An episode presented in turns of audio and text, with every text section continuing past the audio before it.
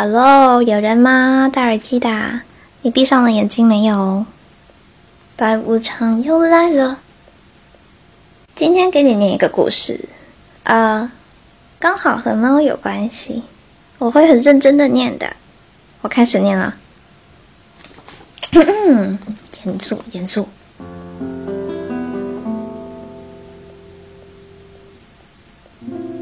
陆小姐推开门，把怀里那只猫轻轻放到地上，然后任由它踮着脚掌，小心翼翼地闯入进他的房间。他自己却靠在墙边，痛哭起来。在这么短的一段时间里，竟然接连发生了两件让他肝肠寸断的事情，让人难以承受。先是前不久，跟她相恋多年的男友一夜间弃她而去，之后失了踪。再到今天，她的父亲。那个一门心思都扑在科研上的脑科学教授，因为旧病发作，突然间离开了人世。想到这些，陆小姐的心脏猛然的被刺痛，紧接着脚跟发软，整个人顺势滑落到地面。他剧烈的喘息着，感觉身体里的活力像是随着泪水都流出，快要干枯了。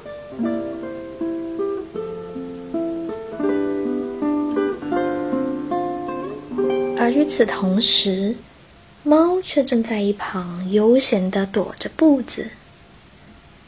它用敏锐的目光扫过房间里的一切，突然觉得有点莫名的熟悉。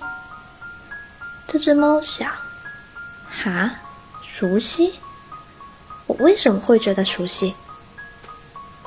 猫烦躁地把头扭向一边。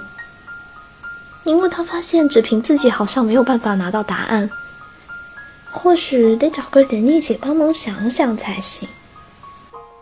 接着，他看到角落里那狼狈不堪的女主人，于是他奋力地跑到她身旁，抬起爪子，擦去了她脸上一滴残存的泪水。第二天。陆小姐怀抱猫儿，坐在通透的落地窗前，默默看着楼下的马路人来人往，有些出神。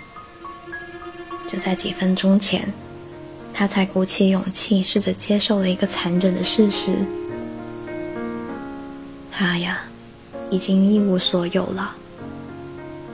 当然，除了他怀里抱着的小猫除外。那是他父亲的唯一遗物。啊，父亲毕生的精力都在自己的研究上，所以那些更宝贵的资料自然就留给了实验室。尽管如此，他还是很不理解，为什么在他命悬一线的时候，还不忘嘱咐身边的人一定要把这只普通的猫交给他？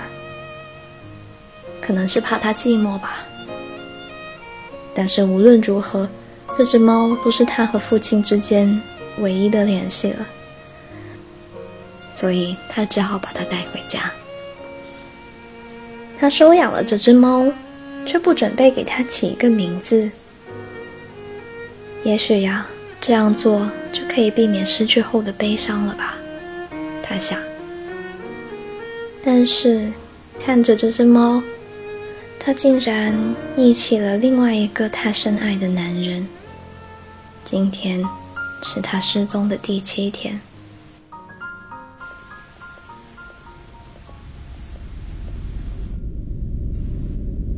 日子一天一天的过去，陆小姐渐渐习惯了独自一人的生活，开始习惯猫的存在。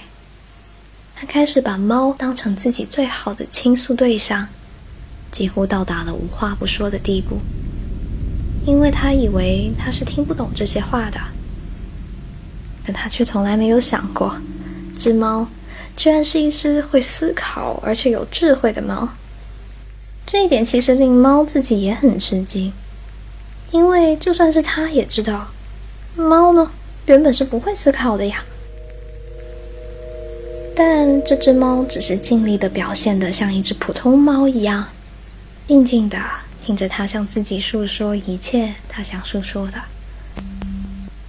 他说，他的父亲曾如此深爱他，尽管他泡在实验室里的时间比用来陪他的要多无数倍。他说，他也曾有另一个深爱着自己的男人，他叫 V，是父亲的得意门生。他说，他们相恋了八年，每次吵架过后。他都会先笑眯眯的来找他认错。他说：“吉野山的樱花开了，很美，但却没有人陪他一起看。”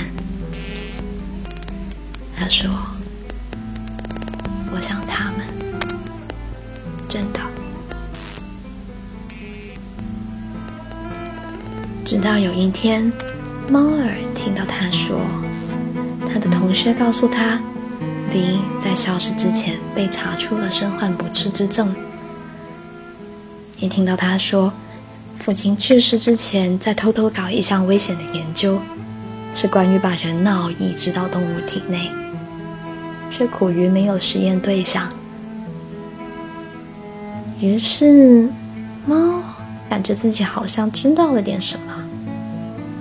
那一天，陆小姐下班回家。已经很晚了。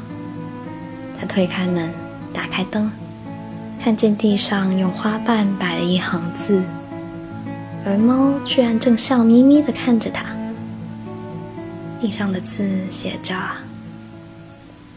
至少我没有离你而去。”落款是 V。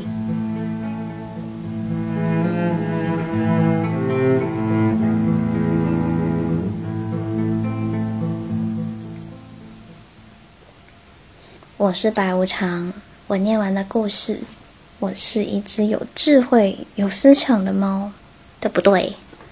好啦，听完故事早点睡觉，知道吗？如果想看文字版的话，可以去关注我的大本营公众号 “Storybook 二零一二”。晚安。